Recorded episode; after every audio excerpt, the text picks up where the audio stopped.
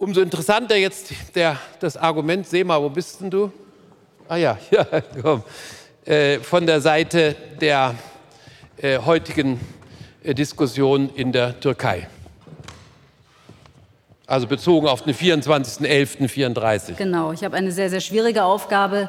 Es geht äh, natürlich um den Glauben, der sehr schwer zu fassen ist im, in Bezug auf Musealisierung, in Bezug auf Beurteilung Kunst. Ähm, wenn der Gläubige, will mal ganz kurz vorweggreifen, wenn der Gläubige äh, per se eine Öffnung zulassen würde für eine Diskussion, hätten wir die ganzen Probleme, glaube ich, nicht. Es geht ja darum, also da unterstütze ich Petra Bahr, sie hat natürlich recht, Religionskunst der jeweiligen Religion, äh, Religion gehört natürlich immer in den Kontext der jeweiligen äh, kultischen oder religiösen Handlungen. Man muss es verstehen, um auch die tiefe Bedeutung dessen zu sehen. Oftmals ist natürlich heute äh, das meiste der Religionskunst, die uns in Museen vorgestellt wird, entheimatet. Wir haben also nicht das Bild, das damals in einer Kirche hing, wir können es nicht zurückführen. Also insofern müssen wir uns mit dem Gedanken auseinandersetzen, Religionskunst auch zu musealisieren. Ähm, ich werde jetzt 75 Jahre zurückgreifen und ähm, äh, Bason Brock hatte das ja heute eingangs schon erwähnt. Äh, dieser bedeutungsvolle Tag heute, 24.11.2009, vor 75 Jahren, also 1934, war ein einmaliges ähm, Unterfangen in, in, in, einer Entscheidungsfällung ähm, eines Menschen, den ich persönlich in diesem Fall als Visionär bezeichne.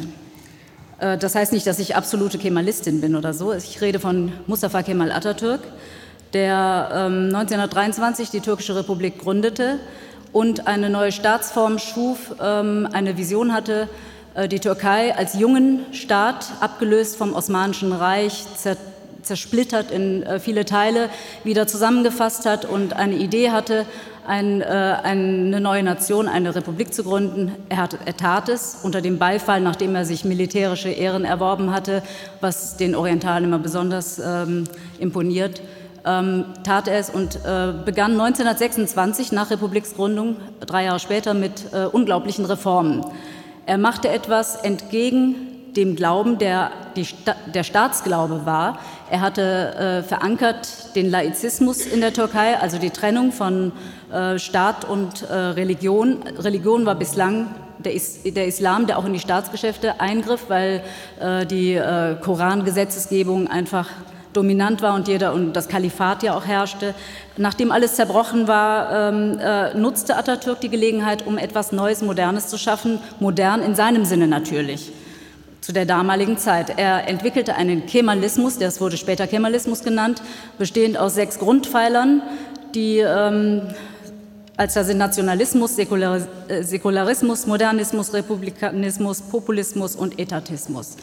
Und ähm, zur Hilfenahme des Nationalismus gelang ihm 1934, eben an diesem besagten Tag, am 24.11., ähm, nach immensen äh, vorhergehenden Streitigkeiten zweier religiöser Lager, etwas, was äh, viele überhaupt nicht, äh, vielen nicht in den Sinn gekommen wäre. Mein äh, Titel heißt eigentlich, kann und soll Kunst die Aufgabe übernehmen, den Menschen entgegen seiner Ansicht zu zivilisieren. Ich muss das verbessern. Es muss heißen, den Menschen entgegen seiner momentanen Ansicht zu zivilisieren. Weil ich ein gutgläubiger Optimist bin, glaube ich, dass der Mensch veränderbar ist. Auch seine Ansichten sind veränderbar zum Glück. Sonst stünden wir nicht heute hier. Im Beispiel der Hagia Sophia scheint dies gelungen zu sein. Zwei völlig unterschiedliche Lager, die bereit waren, sich für ihre Religion und heutzutage immer noch bereit sind, in vielen Teilen der Welt äh, für ihren Glauben zu kämpfen und zu töten, haben ein Dekret, ein Erlass des Gründers der türkischen Republik einfach akzeptiert, weil es eben von Atatürk kam. Zu ihm komme ich gleich noch ein bisschen später. Fragt man heute nach 75 Jahren die türkischen Landsleute, wie sie den Zwang, den Atatürk ihnen auferlegt hat, beurteilen, indem er einen Glaubensstreit durch Entziehung des Streitobjekts zwangsbeendete, finden Sie es fast alle, wirklich 99 Prozent in Ordnung. Die Kurden, die ähm, Aleviten, die Schiiten, ausnahmsweise sind sie sich alle mal einig. Sie sind sogar sehr stolz drauf, denn die ganze Welt schaut auf sie, die ganze Welt besucht sie, um das einträchtige Miteinander der Unterschiedlichkeit künstlerischer Auslegung in einem einzigen Gebäude anzuschauen. Gerade in den künstlerischen Schöpfungen von Religion beharrt ja jeder auf seinem Standpunkt. da hier noch mehr als in der üblichen allgemeinen Kunst auf Vorgaben des Glaubens verwiesen werden kann. Der Gläubige hat nämlich ein Problem, sich zu öffnen, weil er durch die Interpretation seiner Religion, durch äh, eine Institution, die das für ihn interpretiert, seiner Glaubensgemeinschaft, daran gebunden ist. Also Diskussionen sind meistens nicht erwünscht in manchen Religionen, es gibt natürlich auch andere. Die unterschiedlichsten Gewächse entstehen, die ein Miteinander nicht möglich scheinen lassen. Obwohl jedes Produkt für sich in seiner jeweiligen Zeit und Entstehungsgeschichte allemal die Daseinsberechtigung hat, da es die Entwicklung des Menschen und seiner Gesellschaft spiegelt. In der Hagia Sophia ist das Miteinander von zwei absoluten Gegensätzen unter Erlass eines Visionärs gelungen. Kemal Atatürk kann man vorwerfen, dass der Glaube ihn nicht sonderlich interessiert hat. Doch die künstlerische Interpretation jeden Glaubens hat er hoch angesehen, da er um den Wert der Kunstkultur in der menschlichen Gesellschaft wusste. Er hatte verstanden, dass nur die kulturelle Basis einer Gesellschaft den Einzelnen als auch seine Gemeinschaft weiterentwickeln lässt. So gesehen war er auch nicht gegen Religion oder Glauben, wie einige Fundamentalisten, äh, denen die offene Sichtweise nicht passt, gerne anführen. Der Glaube des Einzelnen als auch die Religionsgemeinschaft sind nicht wegzudenken aus der Kultur, denn ohne sie gäbe es keine Kultur.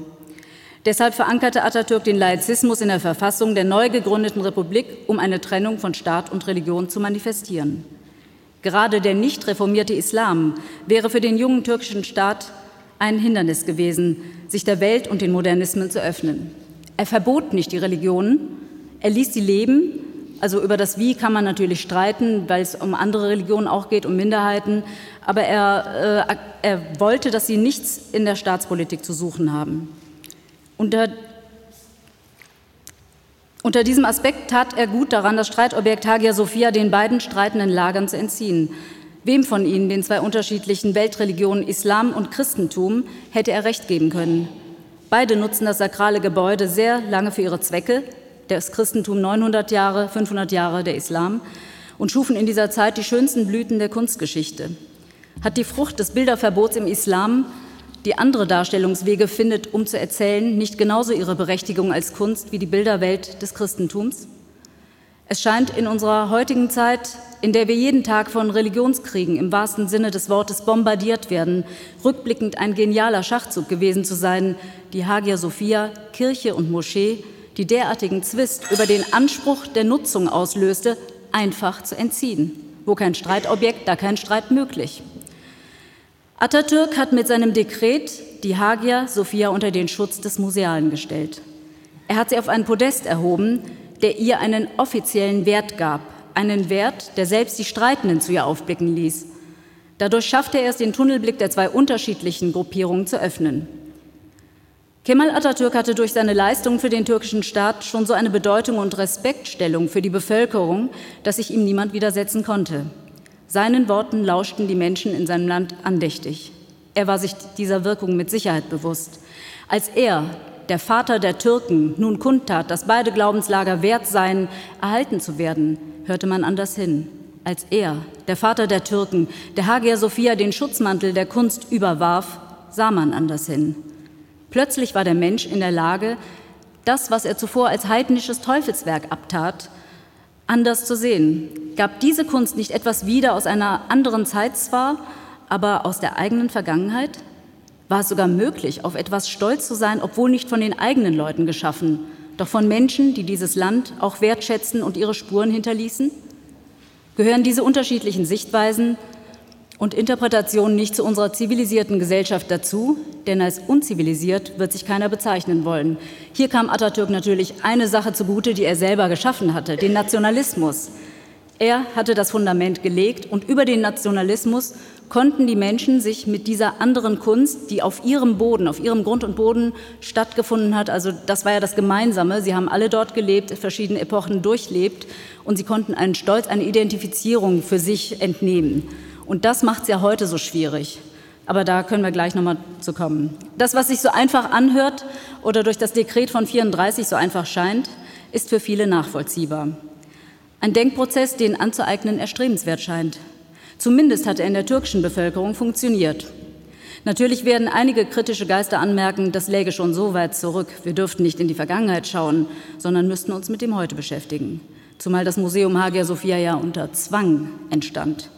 Zu unserer jetzigen Zeit wäre so etwas nicht vorstellbar, sagen viele, denn wir müssen ja tolerant sein. Bei diesen Argumenten wird sehr deutlich, welches Problem unsere Gesellschaft heute hat. Bei die, die falsche Toleranz und Unentschiedenheit in Situationen, die Entschiedenheit brauchen, sind leider fehl am Platz. Man kann nicht zusehen, wie unter dem Deckmantel der Glaubensüberzeugung kulturgeschichtliche Werke verboten oder gar zerstört werden. Man muss sich gut überlegen, was in unserer heutigen Zeit mit Aufwertung und Sonderstellung in Religion möglich sein könnte. Ähnlich heißt belagerte Objekte, um die sich Menschen bis aufs Blut streiten, gibt es zuhauf. Felsendom in Jerusalem, seit Jahrhunderten brennt dort ein Religionskampf um dessen rechtmäßige Besitzansprüche und Nutzungsrechte. Weil der Mensch, der einer Gruppe Gleichgesinnter, in diesem Fall einer Glaubensgruppe angehört, es nicht über sich bringt, seinen Horizont zu erweitern. Denn dann müsste er seinen festgefahrenen Blick verlassen und feststellen, dass andere Glaubensgemeinschaften etwas anderes, jedoch für sie nicht minder Wertiges darin sehen, die man für sich beansprucht, in den Objekten sehen. Spätestens bei solchen exponierten Objekten wie Felsendom oder anderen Sakralgebäuden, die nicht in ihrer vorgesehenen Funktion genutzt werden, weil die Besitzer gewechselt haben, muss man genau hinschauen und überlegen, ob solche Konstruktionen der Kultur in ihren mehrschichtigen Zusammenhängen und mit anderen kulturellen Äußerungen und Prozessen nicht auf eine andere Ebene gehoben werden müssen. In solchen Fällen geht es nicht mehr um Machtansprüche und Recht sondern die Auswirkungen dieser in verschiedenen Kulturepochen geschaffenen Objekte auf den einzelnen Menschen und damit auf die Gesellschaft der heutigen Zeit. Mit dem Blick, dem Wissen und der Akzeptanz um die Gültigkeit der in früheren Zeiten geschaffenen Kulturobjekte erfahren wir auch etwas über uns. Ja. Ich, ja, ich sage einen Satz noch.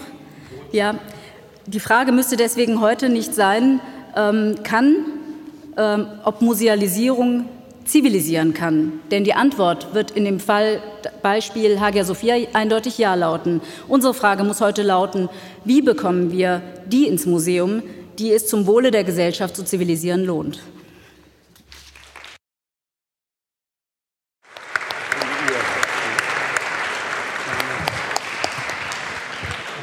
Vielen Dank. Das war genau der Punkt. Sehr gut zusammengebracht.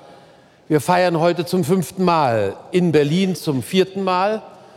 Beim vorletzten Mal waren wir im Landesmuseum äh, in Karlsruhe, das den größten Türkenbeuteschatz beherbergt. Ich kann Ihnen nicht sagen, was für Freudenfeier es für Türken gegeben hat, als sie sahen, welche Mühen sich eines der besten Museen im Südwestraum sich mit der Aufschließung dieser Türkenbeute gegeben hat. Wie stolz sie darauf waren, da etwas vorgeführt zu bekommen von den angeblichen missachtenden Gegnern, die das kleinreden wollten. Sie erfuhren von den Eroberern des Schatzes etwas über die Großartigkeit ihrer eigenen Konzepte, das sie niemals kennengelernt hätten, weil sie niemals den Vergleich zugelassen haben. Sie haben sich in der kulturellen Selbstbestätigung bewegt, konnten deswegen gar nicht ahnen, wie großartig das für die Bestimmung des Fremden selbst gew gewesen ist. Das war für mich lehrreich. Und wir möchten doch weitergehen.